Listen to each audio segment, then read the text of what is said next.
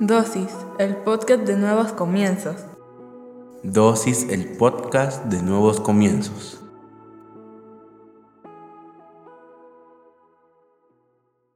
Bienvenidos sean todos y cada uno de ustedes una vez más a Dosis. Hoy hablaremos sobre Proyecta. Mateo 4, 18, 19 dice, Cuando Jesús caminaba junto al mar de Galilea, vio a dos hermanos, Simón llamado Pedro y a su hermano Andrés. Estaban lanzando la red para pescar en el lago, pues eran pescadores. Y Jesús les dijo, Síganme y yo les enseñaré a pescar hombres. Padre, en el nombre de Jesús te damos gracias por el privilegio que nos das de aprender en pequeñas dosis de tu palabra. Te pedimos que hables a nuestra vida, a nuestra mente a nuestro corazón, que nos permitas comprender a cabalidad todo lo que nos quieres enseñar en esta dosis, pero sobre todo que lo que hoy aprendamos lo vamos a poner en práctica en nuestra vida diaria. En el nombre poderoso de Jesucristo. Amén y amén. Como te digo, hoy hablaremos sobre Proyecta. Creo que algo de lo que nos enseñó Jesús cuando estuvo aquí en la tierra era no juzgar el presente de la persona, sino el potencial que había en ellos. Jesús no veía lo que eran en ese momento, sino podía ver más allá, lo que ellos podían lograr ser. Hace mucho tiempo leí un libro que se llamaba El absurdo equipo de Jesús. Y sí, si lo analizas, Jesús no llamó a los más eruditos, a los más preparados o a la gente con la que quería todo mundo estar llamó a pescadores, a recaudadores de impuestos, a insurgentes, llamó a gente de la cual posiblemente nadie esperaba nada. Pero no los estaba llamando por su posición actual o por lo que eran actualmente, sino por el potencial que tenían en el futuro. Jesús proyectaba a las personas hacia el futuro. Sabes, buscando el significado de proyectar es lanzar, dirigir hacia adelante o a la distancia. Y proyecta es extenderse, visualizar o dirigir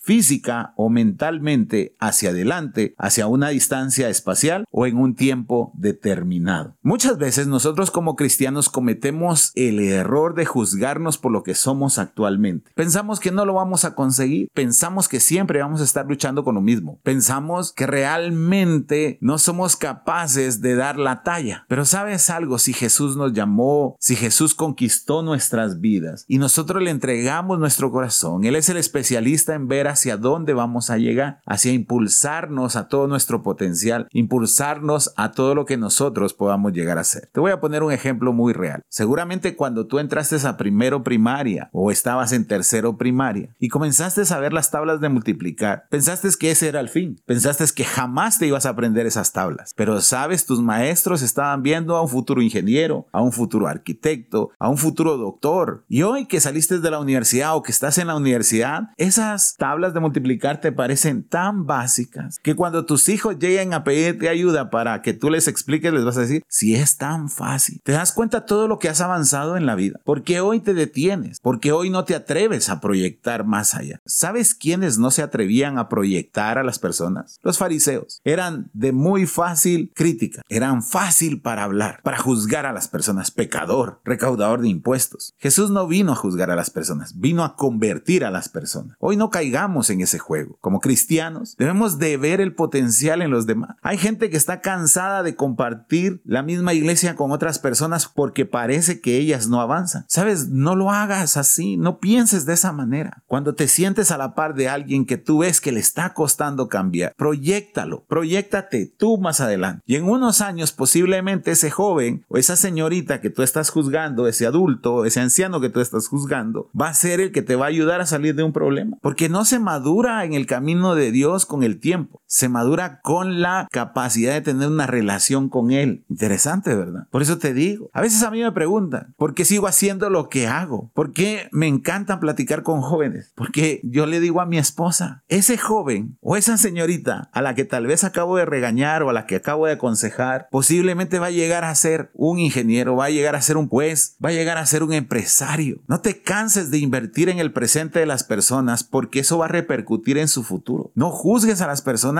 por lo que hoy son. Imagínate que Jesús hubiese hecho eso con Pedro, jamás lo hubiera llamado. Pero mira lo que pasa con él. Hechos 2, 40, 41. Pero Pedro les advirtió de muchas maneras y les pidió con insistencia, sálvense de esta generación perversa. Entonces, los que hicieron caso a su mensaje fueron bautizados. Ese día se unieron al grupo de creyentes más de mil personas. Ese es el Pedro proyectado. Ese es el Pedro que Jesús vio, al que él llamó y y le dijo, te voy a enseñar a ser pescador de hombres. Tú no tienes idea hasta dónde te va a llevar el Señor. Tú no tienes idea el instrumento que puede ser en las manos de Dios. Así que deja de juzgarte y deja de juzgar a los demás. Deja que Jesús proyecte tu vida y la de los demás. Y te vas a sorprender. De aquí a 10 años, de aquí a 20 años te vas a sorprender. Y vas a decir, wow, impresionante. Sabes, esta semana o la semana pasada hablábamos con mi esposa de una persona que hoy en día